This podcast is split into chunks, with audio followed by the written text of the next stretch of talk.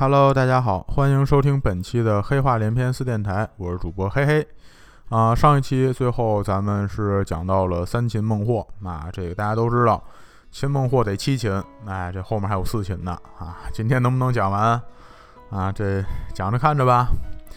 前面这个三秦呢，这个是三种不同的方式啊。第一次就算是这个野外的阵地战啊，这个两阵队员之后。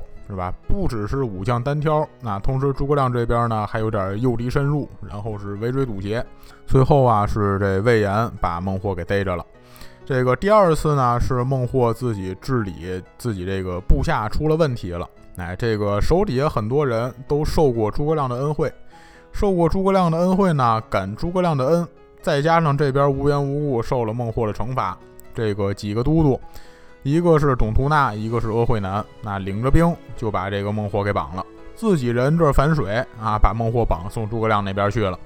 那孟获肯定还说不服啊。那到了第三次，孟获自己呢，自己琢磨一条计策出来，那说这个诸葛亮跟我玩兵法是吧？我也读过兵法呀，啊，我也听说过这个作战这些要领啊，啊，我给他来一个诈降计，哎，然后最后我再给他接一火烧连营啊，想的挺美的。结果呢，这个诈降计过去啊，直接让诸葛亮给识破了。识破了之后呢，把诈降计、火烧连营全给破了。然后孟获再一次被生擒。哎，这是前面的三次。这个三擒孟获之后，那诸葛亮呢，还顺势把孟获前面的这几个老窝都给打下来了。那孟获这个比较熟的地方，发现这个险要啊，都已经被蜀军占领了，自己呢，只能是往后退。诸葛亮呢，这就一路继续往前面进兵。这个卤水等于全都打下来了，来再接着往前走，前面又横出来一条河，叫希尔河。诸葛亮一看见这河，说：“那先等会儿吧，啊，这河别又再跟那卤水似的，是吧？一过河，好家伙，所有人全都给毒趴下了。那这边又把吕凯叫过来，说：‘吕先生来看看吧，这河有毒没毒啊？’吕凯说：‘呢，我是从来没听说过这河有毒啊，应该可以直接过。’诸葛亮说：“你快得了吧！啊，当时卤水你也不知道它有毒没毒，你也没听说过卤水有毒啊！哎呀，你这向导当的，我我现在能把你这个职给撤了吗？啊，你这向导没什么用啊！赶紧又附近找老百姓打听去。那最后一打听，打听清楚了，说这个希尔河是没毒的，那这可以直接过。同时呢，看见这个河水的水势这一块跟卤水不一样，水势特别慢。哎，诸葛亮一看，那干脆直接在这做法子就过去吧。”结果这做法子出问题了啊！这个水啊很奇怪，一般大家这都知道，这个东西扔到水里面能不能浮起来，是跟这个东西和水的密度这是有关系的。为什么这个木头扔水里能浮起来呢？那就是因为木头这个密度比水小很多啊。但是到这儿这水奇了怪了，木头扔水里之后啊，这木头愣是能直接沉下去。诸葛亮说：“这真是奇了怪了。”啊，怎么这进了这片地盘，这物理常识什么全都变了呀？啊，我就没见过好木头扔到水里头能直接沉到底儿的。说这怎么弄呢？啊，接着问，那说问谁呢？还接着问吕凯，说吕先生你来出出主意吧。啊，你这你这主意要是出不来的话，你这向导直接你就甭干了啊！要你除了这给你报销那堆发票之外，你什么都没用啊。吕凯这儿呢，周围撒么撒么，说哎，丞相我这有招了。我发现呢，这个附近山上啊，倒是有竹子。哎，这竹子呀，中间是空的。那，这密度比木头肯定还得小，所以呀，咱们干脆砍了竹子搭浮桥，这肯定能过去了。哎，这次最后是很成功。诸葛亮呢，于是在河自己这边扎下了大营，过了河呢，也扎下了三座营寨，等着孟获过来。那之前这跟孟获走的时候说了呀，是吧？孟获说：“哎，我们南中人啊。”不擅长阴谋诡计，也不擅长什么管理属下的这个情绪，我们就只是擅长在这个正面战场上刀来枪往这一套。所以呢，这个扎下营寨就等着孟获，你总得过来挑战吧？哎，孟获这边呢，哎，自打这开始啊，孟获就要搬出来这个云南这边各种类型特种兵了。第一次先搬出来的什么兵呢？这还比较正常啊，出来的都是这个短刀盾牌的部队。每个人呢，也就是长相比较奇怪啊，长得都是青面獠牙那样的，那反正看着特别瘆人。诸葛亮在前营看见这光景，直接寨门一关啊，说不许出战。底下魏延、赵云什么都出来了，说丞相这这有什么可怕的呢？啊，这不就是长得寒碜点吗？是吧？我们上阵作战这么多年了，长得寒碜的我们见的还少吗？长得寒碜又不能说明他武艺高，是吧？我们又不害怕他们。诸葛亮说：“我也不害怕他们啊，不过你们看看啊，他们现在这儿这个耀武扬威这劲儿的，是吧？士气正盛呢。那咱们不跟他们硬碰硬，跟他们硬碰硬干嘛呀？是吧？咱们这个天天赶路啊，大太阳底下晒也晒这么多天了。”咱们就挨屋里头歇两天，哎，歇几天之后，等他们闹混累了，那我自然就有办法对付他们了。那蜀兵这边，那好几天一直是闭门不出。孟获那边可没闲着啊，天天让这帮盾牌兵出来挑战来，天天这出来之后，好又骂街又瞎转悠的，哎呦，显摆不够他们了。这终于转了五天之后，这盾牌兵也终于有点腻歪了啊，光看我们跟这儿闹混，对面的也不出来。这看耍猴的呢啊，还不要钱，这哪成啊？自己这边一懈怠，那诸葛亮那边开始动混了。首先啊，命令兵马这个全体做好准备，什么准备呢？撤兵的准备。哎，把这个前线三个营寨全都扔下，全军退回到自己岸这边大营里面。最后呢，命令马岱断后，哎，兵马全都过了希尔河之后，就把这个浮桥给拆了。那桥是说拆了。拆完之后啊，你这竹子可别扔。马岱一听竹子不扔，这竹子不扔干嘛呀？啊，搬回成都喂熊猫？什么喂熊猫啊？哎，你这竹子留下来啊，然后你的军马你也别退回到营里面去，你带着兵啊，背着这堆竹子去下游，去下游找那孟获看不见你的地方，你再把这桥给搭起来。哎，丞相您这您这是不是逗我呢？这叫什么话呀？啊？什么叫逗你？你让你去办，你就赶紧办去。随后呢，又把子龙跟魏延叫过来，吩咐一阵。最后把张仪又叫过来，说过了河之后，你呀就带兵在这个大营里面多胜灯火，让孟获以为咱们兵马都在这边营里头，这就好了。最后关索又来了，说你呀，你不用忙别的啊，你就一直护着我跟我这小四轮车就成了。所有的兵马都是当夜就行动，到了第二天早晨起来。孟获又带着兵出来挑战，那底下好多士兵，这都不乐意出来了，是吧？说好，我们这儿费劲巴拉的嚷嚷一天，对面也不带生气的，我们这卖力气给谁看呢？这天好了，嘿，这出来之后，这都不用闹混了，直接进人家营地里头。进了营地里头，发现营里空无一人，就扔了一堆这个粮草、车仗跟辎重。这帮刚被征召来的士兵，这都纳闷了，说咱们。这蛮王不是说对面挺厉害的吗？啊，不是说交战好几次都吃了败仗吗？这怎么回事啊？这跟咱们一仗也没见，这就撂下东西跑了。孟优在旁边也说：“说诸葛亮这没理由说一仗都不打这就走了呀。”哎，我估计他们这又是什么计策，又是什么诱敌深入这诡计。孟获一巴掌扇上去，说什么放屁？有什么计策啊？你看看这这着急忙慌跑这样，这就不是因为怕咱们所以才跑的，明白吗？要是因为害怕呀，这不会待这么多天才跑。我猜呀，我猜是他们国内出大事儿，所以他们才撤的。哎，那能出什么大事儿呢？估计不是魏国出兵了，就是吴国出兵了。哎，我觉得这想法站得住脚啊！你看他这个主力部队都在这一块儿，后面万一出点什么事儿，他留守的部队。那就只能挡一会儿啊，还得让他班师回朝，才能对付吴国或者是魏国的兵马。哎，那咱们赶紧看看他们这河对岸那边什么样了。自己这又登高望远，看见这个浮桥没了，但是对岸啊，士兵的秩序是井井有条的。孟获说：“果然，我猜的没错，他们啊，准是要收兵回成都。这又怕我在后面追他们，所以呢，在对岸这是虚张声势，还留了那么一点断后的部队。”还假装跟那儿井井有条，是吧？还跟那儿巡视来着。我猜呀，诸葛亮本人现在肯定已经不在营里头了，现在已经是在退回成都半路上面了。所以，咱们今儿个晚上就过河追他们去啊！要说孟获猜对了吗？真猜对了一半。哎，诸葛亮这阵儿确实不在营里头啊，诸葛亮这阵儿正躲起来憋着逮他们去呢。这个孟获这边过河，那因为之前浮桥拆了呀，他也得砍竹子搭桥，哎，所以他这个兵。大部分这白天就散出去砍竹子去了，等到晚上这竹子还没砍回来呢，这子龙跟魏延的部队都杀过来了。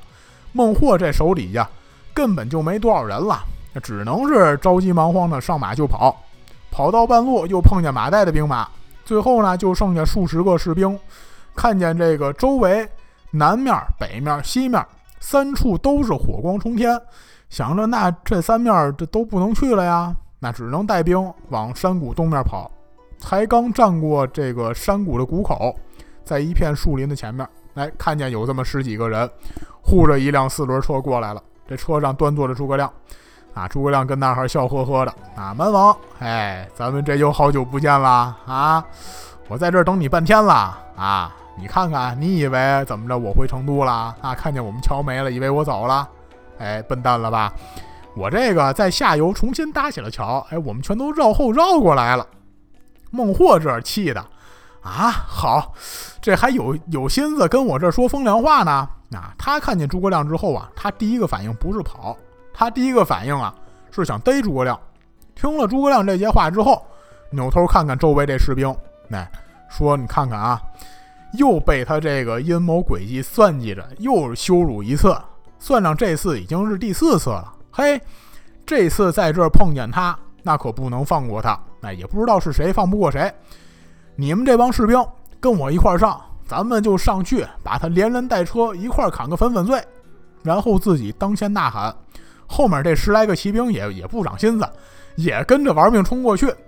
你说这十几个也是没脑子，这场仗都被人杀败成这样了啊！本来有几万人，现在最后就剩这么十几个，这还跟着瞎起什么哄啊？哎，最后这个十几个也该着倒霉，非得跟他一块疯干嘛呢？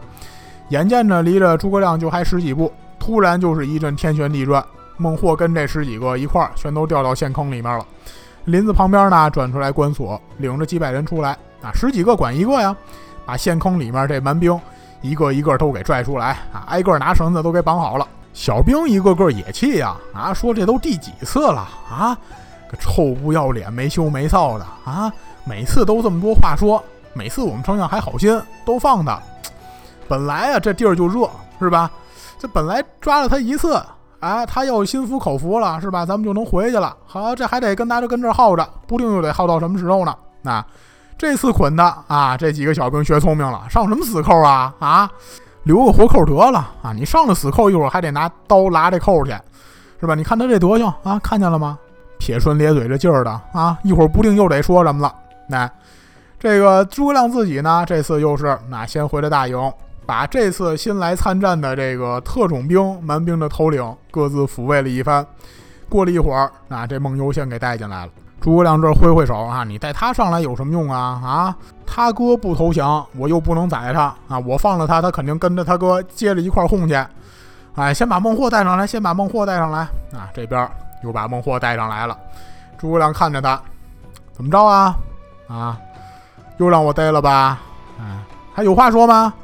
孟获那边把头一撇，反正我就又中计了呗。哎，我我反正我死我反正是不瞑目的。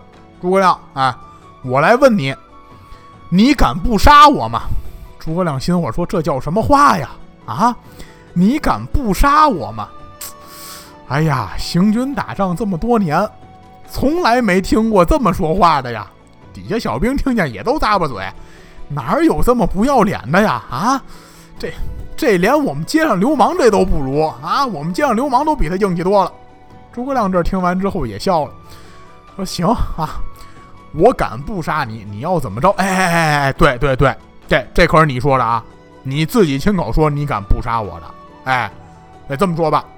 你要是敢不杀我呢？哎，我回去一定组织兵马，我要报我这个四次被擒之恨。”诸葛亮一点点头，说：“好好好啊。”来人，给给松绑。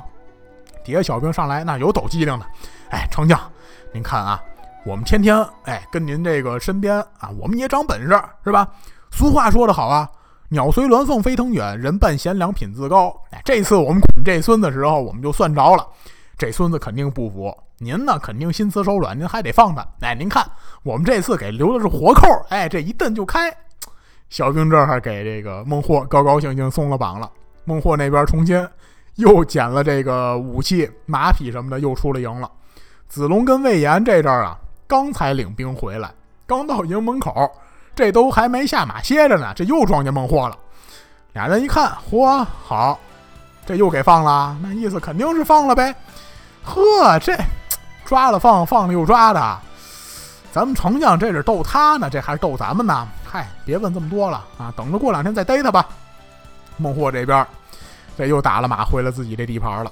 孟优这边呢，走着早啊，他在这个自己地盘这儿接了自己大哥了，说大哥呀，这这蜀兵太厉害了，咱们啊这是打一次输一次，我觉得呀，咱们要不然这样吧，咱们啊找找这个气候合适的地方，然后躲在这里头，咱别出去。这蜀兵啊，他受不了夏季炎热啊，他没在咱们南中这地区待过，你看看他那士兵。好多人其实打不起来什么精神了。我觉得这相持日久，哎，他离着这么远呢，他这个粮草运输肯定也有问题，他自然我觉得就该退兵了。孟获说：“好好好好好，是啊，咱这也没其他办法了呀啊！哎呀，这是怎么弄的呀？这我觉得这次我看对了呀，怎么又让人给算计着了？嗨，大哥您甭想这么多了，就您看的那几天兵书，您怎么跟人家比呀？赶紧想想，咱这附近还哪儿可去呀？是啊，咱这附近。”哪儿还有可以去的地方吗？哎，哥俩坐这个石头凳子上面想着，最后想到一块地儿，说这个再往西南走，有一个地方呢，叫突龙洞。哎，这个突龙洞的洞主叫朵斯大王。这梦幽和朵斯大王啊，俩人这个关系比较好，说咱哥俩要不然找这朵斯大王去吧。哎，于是俩人带了手底下士兵一块去了突龙洞了。洞主朵斯大王特别热情，哎，说。各位既然来了我这儿啊，远道而来都是客，各位就安心在我这儿住着。蜀兵这要是敢在后面紧着追你们，我就有办法让他们一人一马都回不了家。诸葛亮这跟士兵都得死在这儿。哟，孟获听了高兴啊，哎呦，没想到啊，大王您还有这招呢。哎，您您这是什么办法呀？哎，这个蛮王，那您二位进来我这洞啊，总共。就有两条路，一条是东北这条路，那也就是大王您走这条路。这条路呢是地势平坦，土厚水田，哎，方便人马通行。到时候啊，咱们就用这个滚木雷石阻断住了洞口，把这条路咔一给它一切断了，虽有百万之众，也是无法通行。在另外西北边还有另外一条路，哎，这条路啊跟东北这边就不一样了。这条路是山险岭恶，道路狭窄，这还都不算，很多小路呢都藏着这个毒蛇呀、毒蝎子呀什么的。哎，碰上这虫子，咬上一口，这蜀兵都得死。最厉害的当然除了这个恶劣的生存条件之外，还有更更更厉害的。每天黄昏时分啊，会有这个瘴气，那烟瘴大起，只有未时、申时、酉时。三个时辰，那总共六个小时可以往来。这几个时辰，那这个军马得赶路啊啊！赶路的时候，只是是没有瘴气了，你是说能过了是吧？还有一点，哎，这一路上啊，所有看见的水都不能喝。哎，这水啊，还全都在明面上。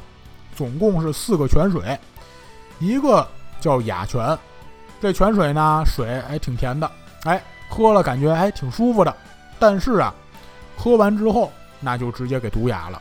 哎，不只是毒哑了，过不了几天就该死了。第二个毒泉呢，叫灭泉，这水呢跟这个汤没有什么区别。哎，你要是拿这水洗澡啊，那就是皮肉皆烂，见骨必死。第三个呢叫黑泉，这个水啊看着挺清澈的，啊看着不是黑的，但是这个水要是溅在了身上，那就得手足发黑而死。第四个泉叫柔泉，哎，这个水摸上去挺凉的，哎，你要是喝了这个泉的泉水，那立刻就是身上这个热气啊，全都得散发出去，最后是身躯柔弱绵软而死。这个蜀兵要是想进来，现在就这么一条路：毒蝎子、毒蛇加瘴气，再加毒泉水。大王您想想吧，虽有百万之众啊，不知道这些东西，那绝对是有来无回。就算是知道有这些东西，他进来之后怎么喝水？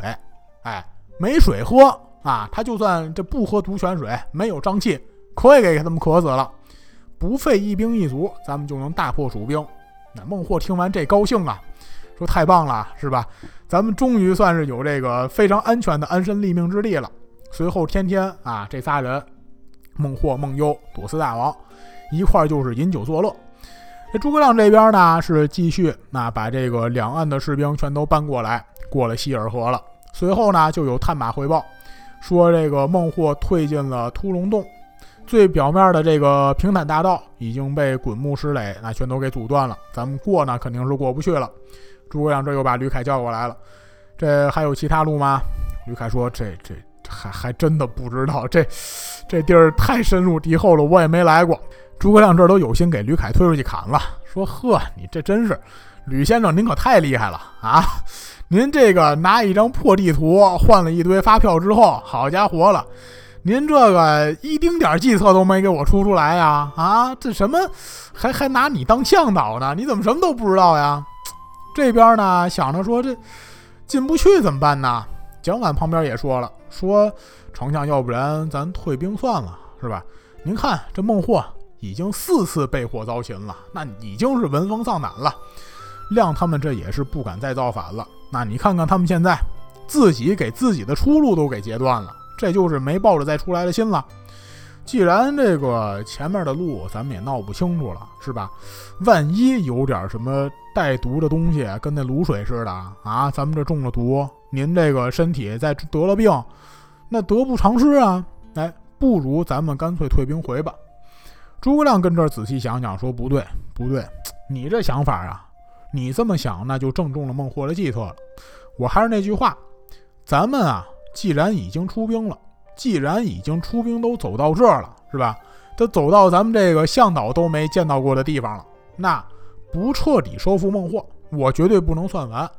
随后呢，就把王平叫过来，命令王平领了几百人做前部。”领着这个投降还留在军队里的一部分蛮兵带路，哎，一路慢慢找，终于找着了这个最崎岖难行的西北小路。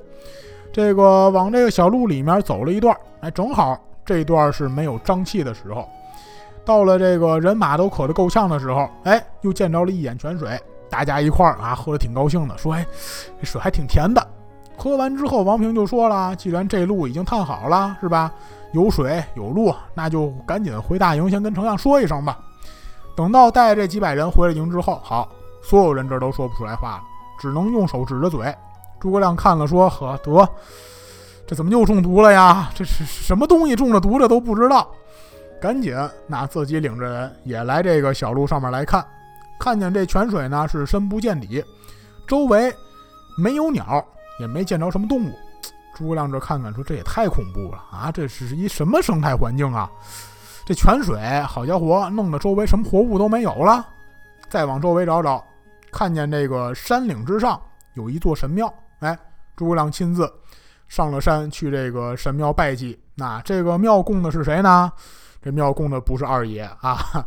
终于，《三国演义》出来一个庙，一个神庙，庙里头供的不是二爷的地儿了。”这庙供的是东汉初的伏波将军马援。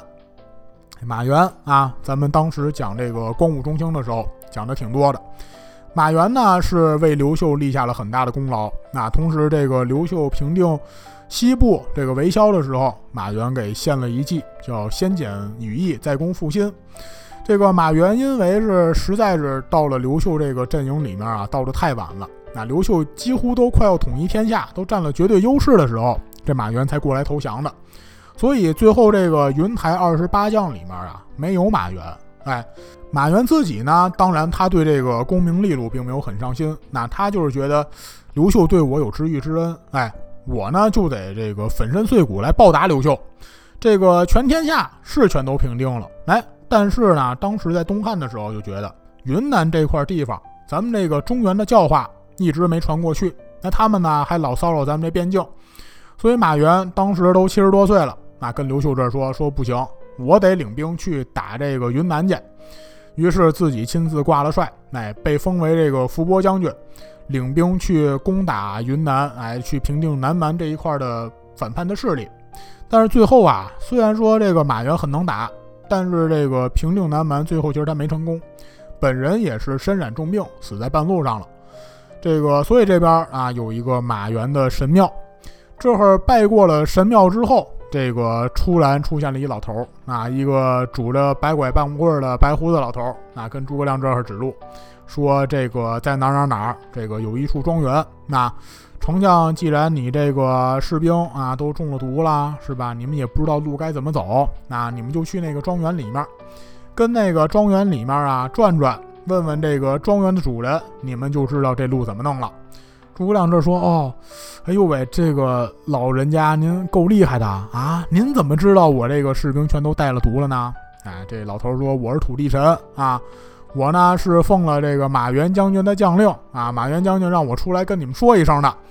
啊，这《三国演义》里头，当然这个神话故事他就这么写。哎，说书的以前老先生呢，他就这么说。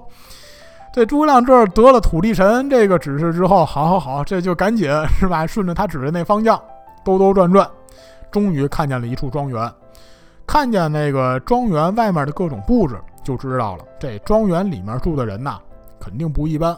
为什么呢？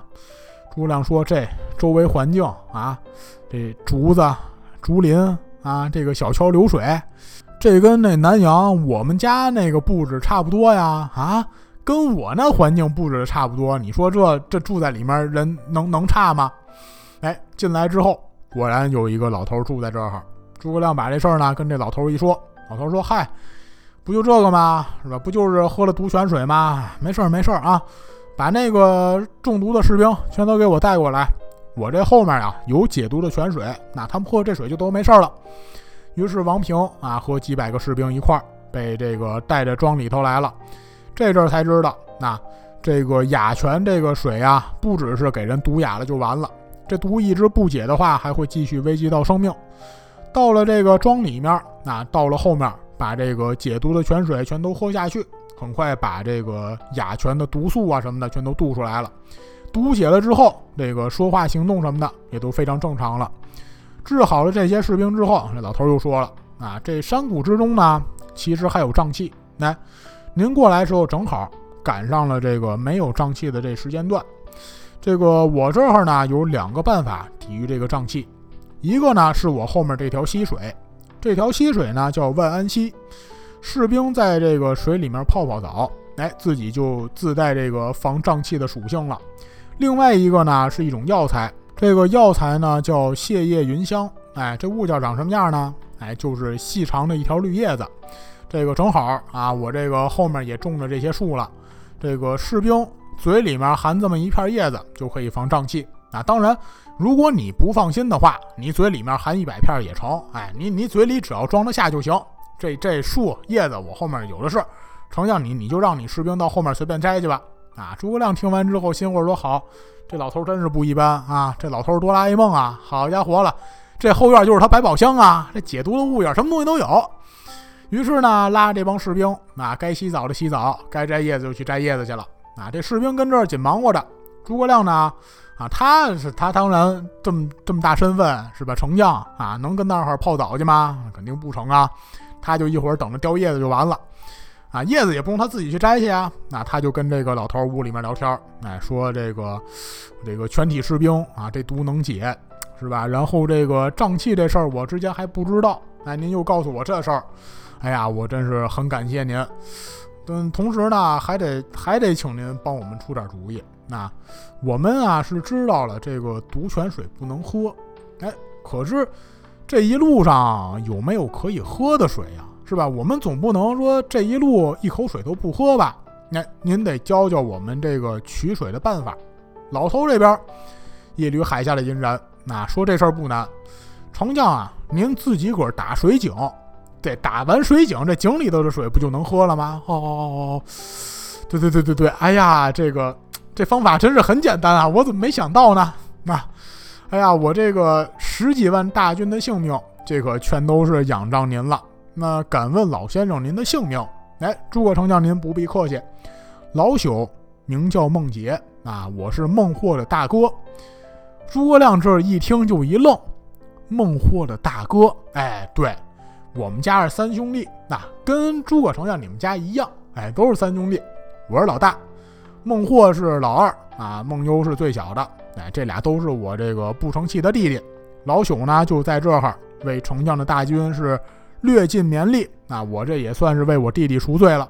诸葛亮这边又是一阵千恩万谢，那同时呢，还想请孟杰出山啊，说既然您是吧久居在这个南中这么长时间了，世代都住在这儿，我们军队里头，不瞒您说啊，我们那个向导啊，实实在是不怎么样，我们正好想物色一新的，要不然您这个出来啊，给我军当一个向导是吧？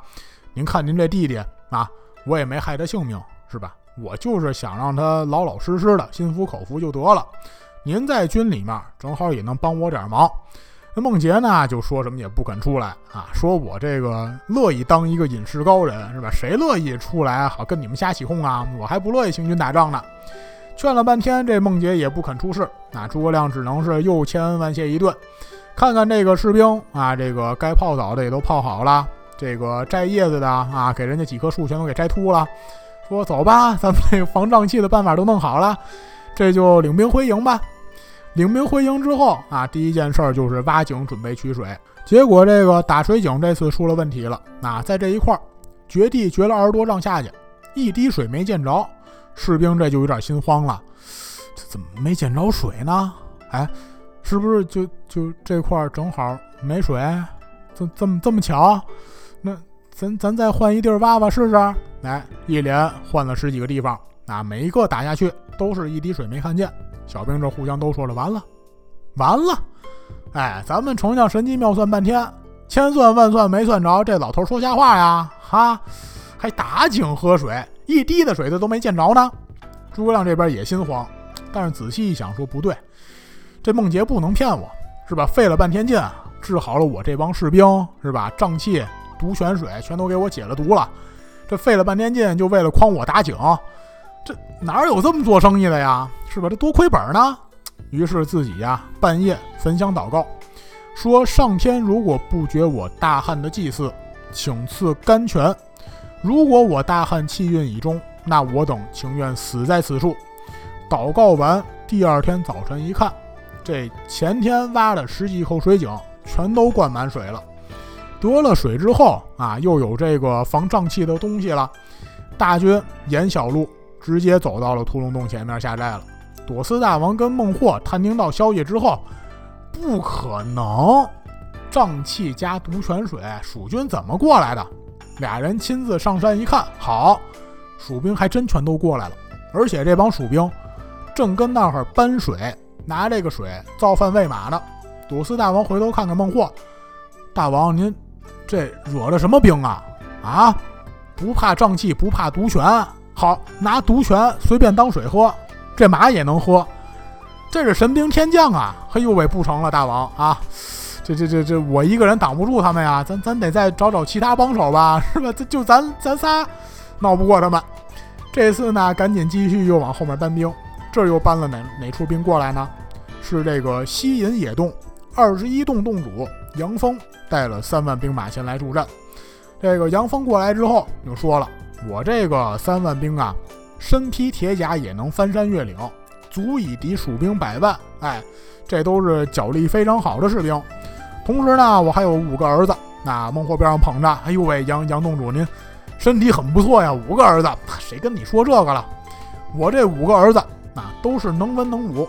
随后命令这个五个儿子进门参拜。”孟获这在旁边一看，嚯，这五个人真是不一般，全都是彪躯虎体，威风抖擞，心里面也高兴。随后呢，跟朵思大王一块儿，这就摆下酒宴，设宴款待杨峰父子。酒至半酣时候，这杨峰啊，举着酒杯，眼珠子一转，说：“这个干喝酒，大王您觉得有意思没意思呀？”孟获说：“哎呀，是有点没意思，哎，没意思吧？不怕大家笑话。”我这个军队里面啊，还有女兵。孟获这一听，眼睛也亮了，还怨不得你有五个儿子啊！杨洞主，你你这很会过日子呀！哎，我这个女兵啊，很擅长盾牌舞。哎，我把他们叫上来给大家表演表演，怎么样啊？好呀，赶紧啊，这快着点，酒酒剩一大堆呢啊！这赶紧啊！随后十几个女兵上来，开始跳舞。跳的这个孟获、孟优、左思大王，这都眼花缭乱时候，杨峰拍桌子一声令下，五个儿子加上这十几个女兵一块儿，把孟获、孟优左四大王全都给摁下了。孟获这哈啊，脸给摁桌子上，又让人逮了之后，这都懵了。杨洞主，您您这是哪出戏啊？您您别跟我开玩笑啊！谁跟你开玩笑了？哎，我告诉你啊，早看你小子不顺眼了。这南中地区现在闹成这样啊，罪都在你。咱们这诸葛丞相那是正义之师，我们家兄弟子孙都深感诸葛丞相的大恩。哎，你执意反叛是吧？你执意反叛，那我不把你抓了，给诸葛丞相献上去，那我们还等什么时候啊？于是这直接带了孟获就去了诸葛亮大营了。诸葛亮这边啊，刚扎下营寨啊，刚这个吃完饭弄完马，这还没开作战会议的事儿呢，这孟获就又给带来了。诸葛亮这儿其实这都还没弄明白。说谁是朋友，谁是敌人，这都没弄清楚呢。说那这个孟获带来了，那那先把这杨峰给我叫进来吧，是吧？我先跟他聊聊，看他到底是一什么人性啊？哎，跟这个杨峰这会儿一聊，是吧？发现哎，这人不错，啊，这人很讲道理啊，是吧？我一来这就投降了。其实诸葛亮平定这个南中地区啊，大部分这个部落的首领，这都还是比较讲道理的，哎，都是。觉得诸葛亮，哎，这比较讲仁义，是吧？我这儿呢打了败仗，我也怪害臊的，哎，人家还不杀我，哎，人家还跟我讲道理，是吧？人家还劝我学好，是吧？人家还给我钱，还给我粮食，还让我这个好好养我手底下这帮兵。哎呀，这我们不该造反呐！人人都是脑子比较清楚，哎，就就只有孟获臭不要脸。这边这个抚慰好了杨峰，然后重赏了杨峰之后，诸葛亮又看看孟获。想必这次你还是不服啊？废话，废话，废话，废话，当然不服了。这还是跟第二次一样啊！这是我自己人绑的我，跟你有半毛钱关系呀？得了，得了，得了啊！我就知道你又得说这个。可是你自己啊，自己动动脑子想想，哎，你这次就给我玩什么阴谋诡计了啊？毒泉是吧？瘴气、毒蛇、蝎子，还没水，打算渴死我。这都拦不住我这军马呀！啊，你不觉得我这个兵马到这儿，这是天意使然吗？我不觉得，我不什么天意使，没听什么什么叫天，不懂啊！我跟你说，你你诸葛亮，你少给我来这套！你要杀我，你就杀我，反正我不服！哎，我还告诉你了，我老家在这个银坑山里面，银坑山之前，我有三江之险，冲关之固，可攻可守。你呀，这么说吧。你什么时候能在我们家门口给我逮了？那那算你是真有本事，那我绝对就服了啊！行了行了行了行了行了啊！费这么多话，这不就是让我放你吗？啊！来人来人，给松绑！这几个小兵又上来给解绳子啊，边解边说说，你看看你看看啊，说他们这南蛮傻，他们就不聪明。你看看这杨洞主这手底下的兵啊，这没经验啊啊！你捆他，你上什么大死扣啊？还得劳烦我们。旁边那说，你等会儿等会儿等会儿，你仔细看清楚了。他们这上扣方法跟咱不一样，他们这这不是死扣，不是死扣。哎，我这看着像不是？你看，你看这头在这儿呢。哎，这嘎一蹬就开。哎呦，哎，他们这南蛮兵是不是不会上死扣啊？哎，我看有可能。哎呀，那咱这哎可得跟他们好好学学这个，是吧？这上着活扣，让丞相一看，哎，好像捆挺严实的，实际上啊，这一解就能解开。哎，这可给咱们省大事了。对对对对对，哎，那什么，我把他们都叫过来，是吧？咱也教教他们这五花大绑这个方式啊。这个两波的这个小兵啊，跟这儿研究这个五花大绑这些事儿啊，他就不细说了。等于这儿呢，这算是第五次要放了孟获了。第五次放孟获不要紧，哎，这才引出后文，这是要大破藤甲兵，是要七擒孟获。好，本期的黑话连篇就讲到这里，感谢大家的收听。希望大家在听完我们的故事之后，都能有更好的心情去面对生活带来的难题。也希望大家继续支持。欲知后事如何，我们下期节目再见。